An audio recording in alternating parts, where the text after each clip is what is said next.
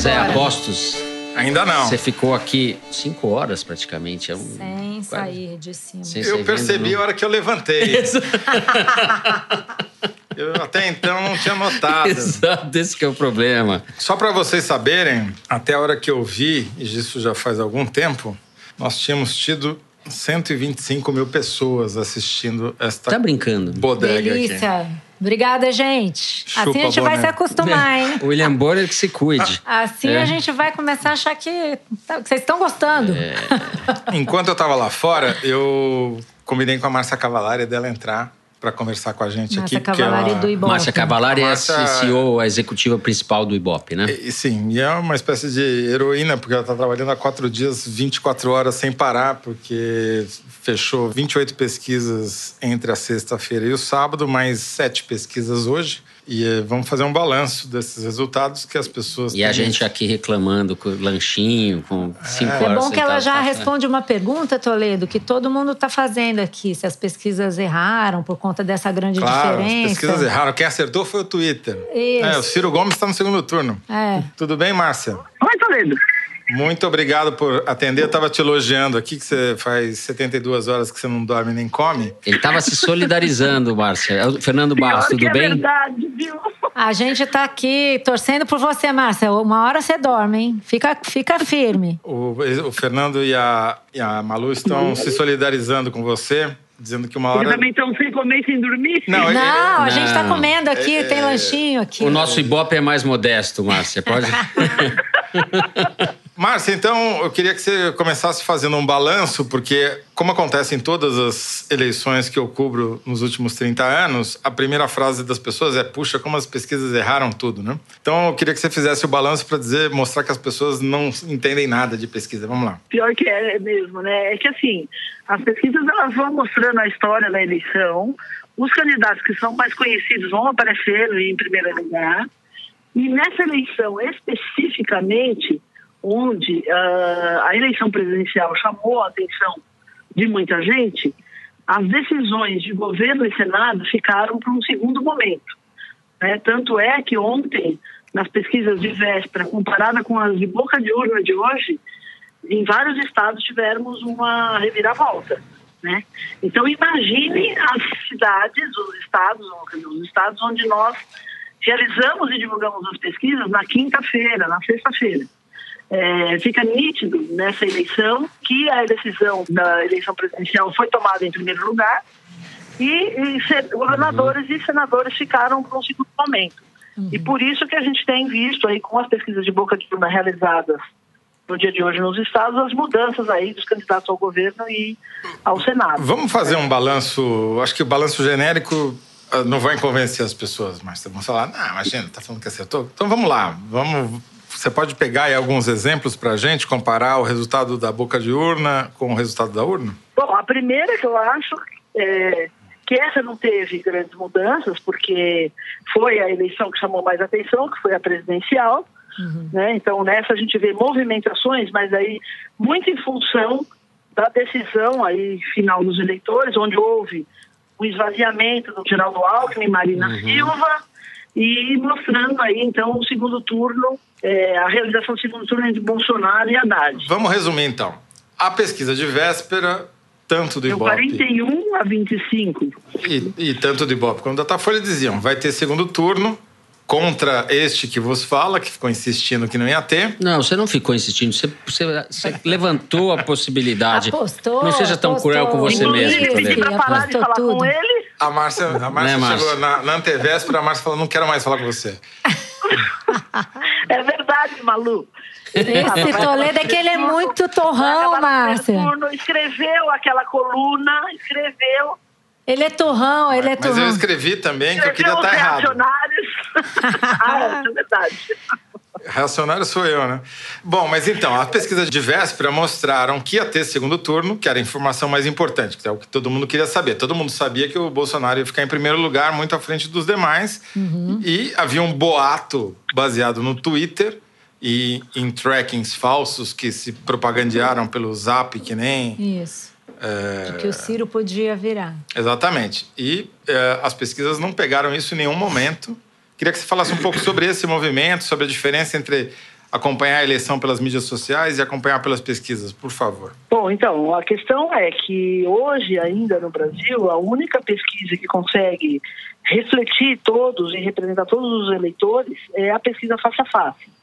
Isso por uma questão de acesso, quando você usa outros meios, como o telefone, como a internet, é, e principalmente quando você usa ainda uma pesquisa telefônica, onde a pessoa decide se ela quer ou não responder a pesquisa.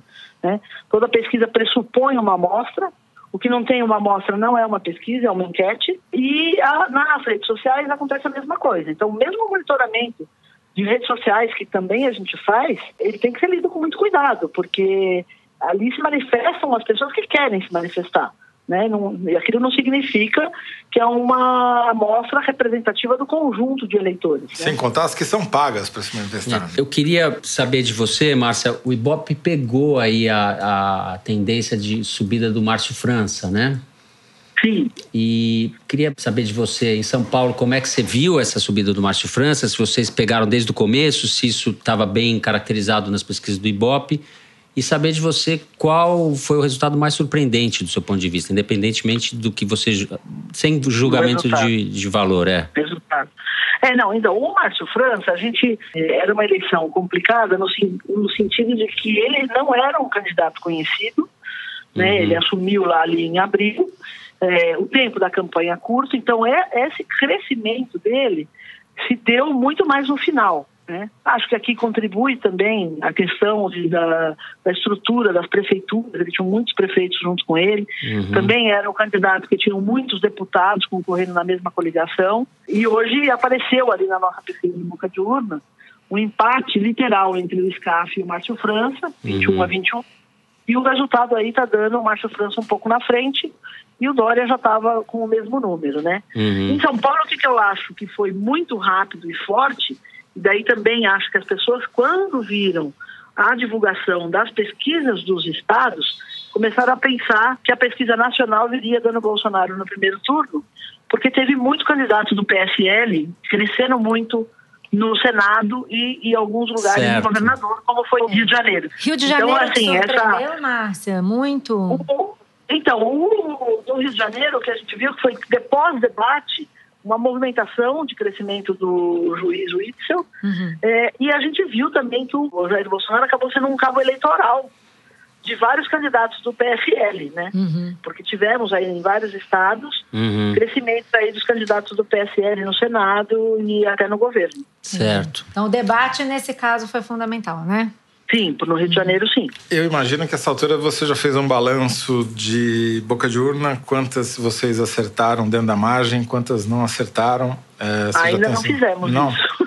não, o pessoal da estatística está fazendo. no banheiro, coitado. É, tá? exatamente. Tá? Então, não, assim, no geral, eu não fiz números, porque a gente só faz essas contas aí, é, quando fecha tudo, porque daí a gente quer ver numericamente quanto ficou dentro, quanto ficou fora. Mas é, das que eu fiz boca de urna, olha, São Paulo, a gente falou João Dória e uma disputa acirrada entre SCAF e França, para governo aconteceu isso. No Senado a gente deu é, o Major Olímpio na frente, também aconteceu isso. Gabrilli em segundo lugar e o Suplicy em terceiro, uhum. também aconteceu isso. É, no Rio de Janeiro, é, a gente deu o, a disparada né, do Juiz. Do juiz. Juiz. É, do juiz. É... A gente nem lembra o nome dele, Márcia. É o Juiz Witzel, não é, o Witzel. Witzel. Eu, eu sou a prova viva de que pegou, porque eu confesso, eu tinha ouvido falar o nome desse cara uma vez na vida. Uhum. E daí eu cheguei aqui na Piauí, vindo de São Paulo hoje, falei pro Alain Abreu, nosso repórter, falei, vai atrás desse tal desse juiz aí, vai votar com ele e tal, porque esse cara vai ser o personagem da eleição. Mal sabia eu que ia ser tão um personagem assim, mas foi por causa da pesquisa. É. Pois é, então. Ele, então, a gente deu ele na frente, e ele realmente ficou na frente, o Eduardo Paes ficou em segundo.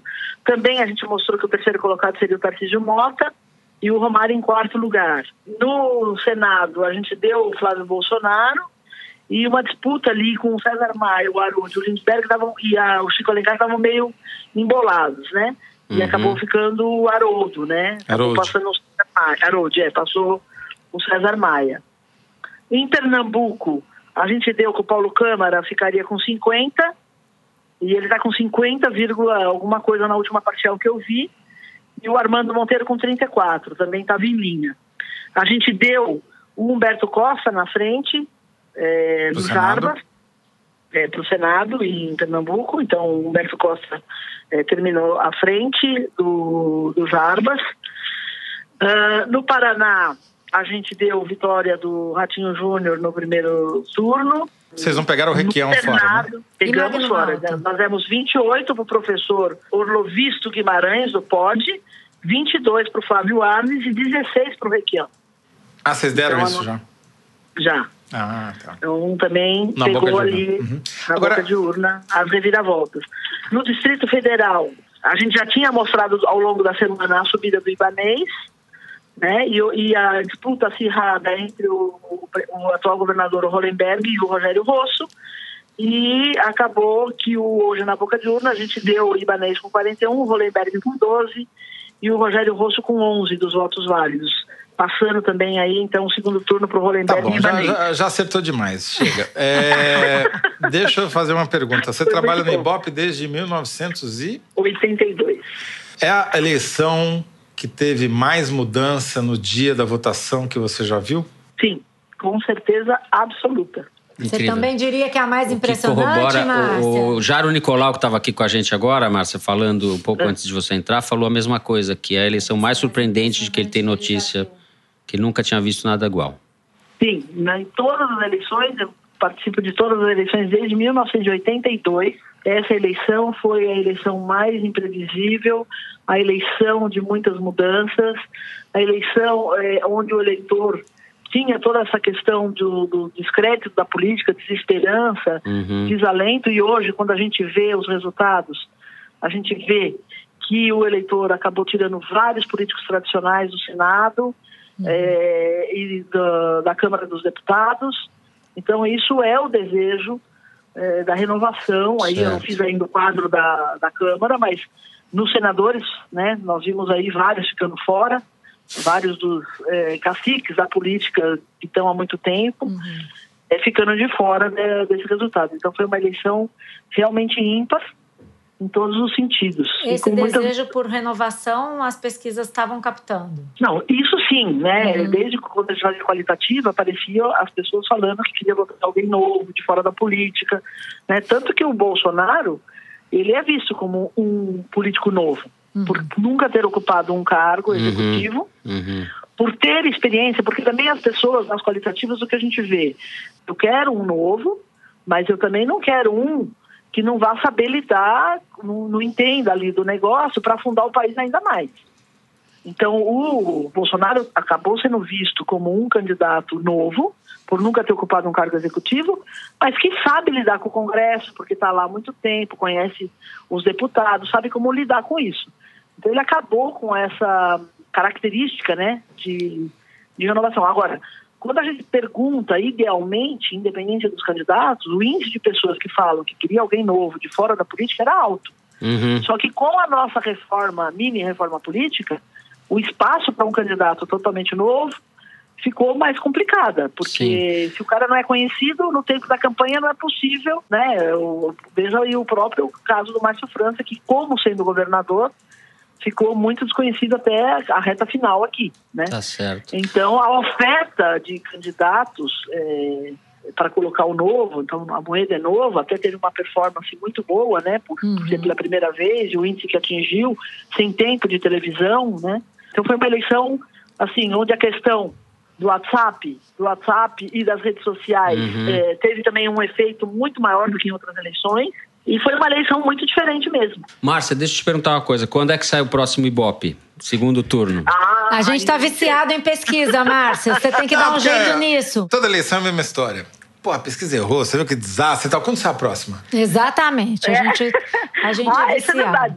Bom, aí eu vou falar coisa do jornalista. O jornalista adora usar a pesquisa para divulgar, mas adora falar que errou. ah, esse é, jornalista não vale Joguei nada. É. para vocês agora. É, a gente não vale nada, você não sabe? Tá certo. Márcia, muito não, obrigado. A gente não viu? tem ainda, a gente não tem ainda o próximo calendário. Tá certo. A gente acha que a fazer nesta semana você pega ainda um momento muito de euforia do término do primeiro turno, provavelmente vai ser na próxima semana. Muito Maravilha. obrigado, Márcia. Márcia, Bom muito apetite obrigado. aí pra Show, sua vai primeira dormir, refeição. mulher. Vai Muito descansar. obrigada. Tchau, Bom tchau. trabalho Beijo, pra tchau. você. Só para deixar claro, 99% das urnas apuradas. Sim, vamos lá. Jair Bolsonaro, quanto está dando? Quanto? 46,24. Quanto que deu na 49 boca? milhões de votos. Quanto que deu na boca de urna? 45. Margem de erro de dois pontos, está dentro da Tá margem. dentro. Fernando Haddad, deu 28 na boca de urna, está com 28,99, dentro da margem. Acertou muito a boca de ouro. Ciro Gomes, deu 14% a boca de urna, está com 12,5% dentro da margem. Geraldo Alckmin, Tá deu da margem. 4% na boca de urna, 4,75% É na urna. exato, né? Chega, né? Precisa Tá bom, tá falar bom. mais Boca nada, de né? urna Tá bom. muito precisa mesmo. Impressionante. Bora pro próximo bloco, Bem, então? olha só, é, eu queria chamar agora, próximo bloco, a gente vai conversar com o César Benjamin. Pediria para o César entrar. César Benjamin e Marcos Nobre pelo telefone. E Marcos Nobre, nosso colunista no site da Piauí, por telefone que está em São Paulo. Cadê o César Benjamin? Quanto por cento apurado, Zé? 99? 99%. 99%. Já encerrou a fatura em praticamente todos os estados. Então, acabou que deu 19 milhões de votos de vantagem do Bolsonaro Bom, o que, sobre dizem, o Haddad. que dizem os nossos leitores aí? Só porque eu dei uma informação errada para variar, né? Ah, eu, hein? 155 mil pessoas ouviram o foro de Teresina hoje. Aí, gente. E muito mais ouvirão.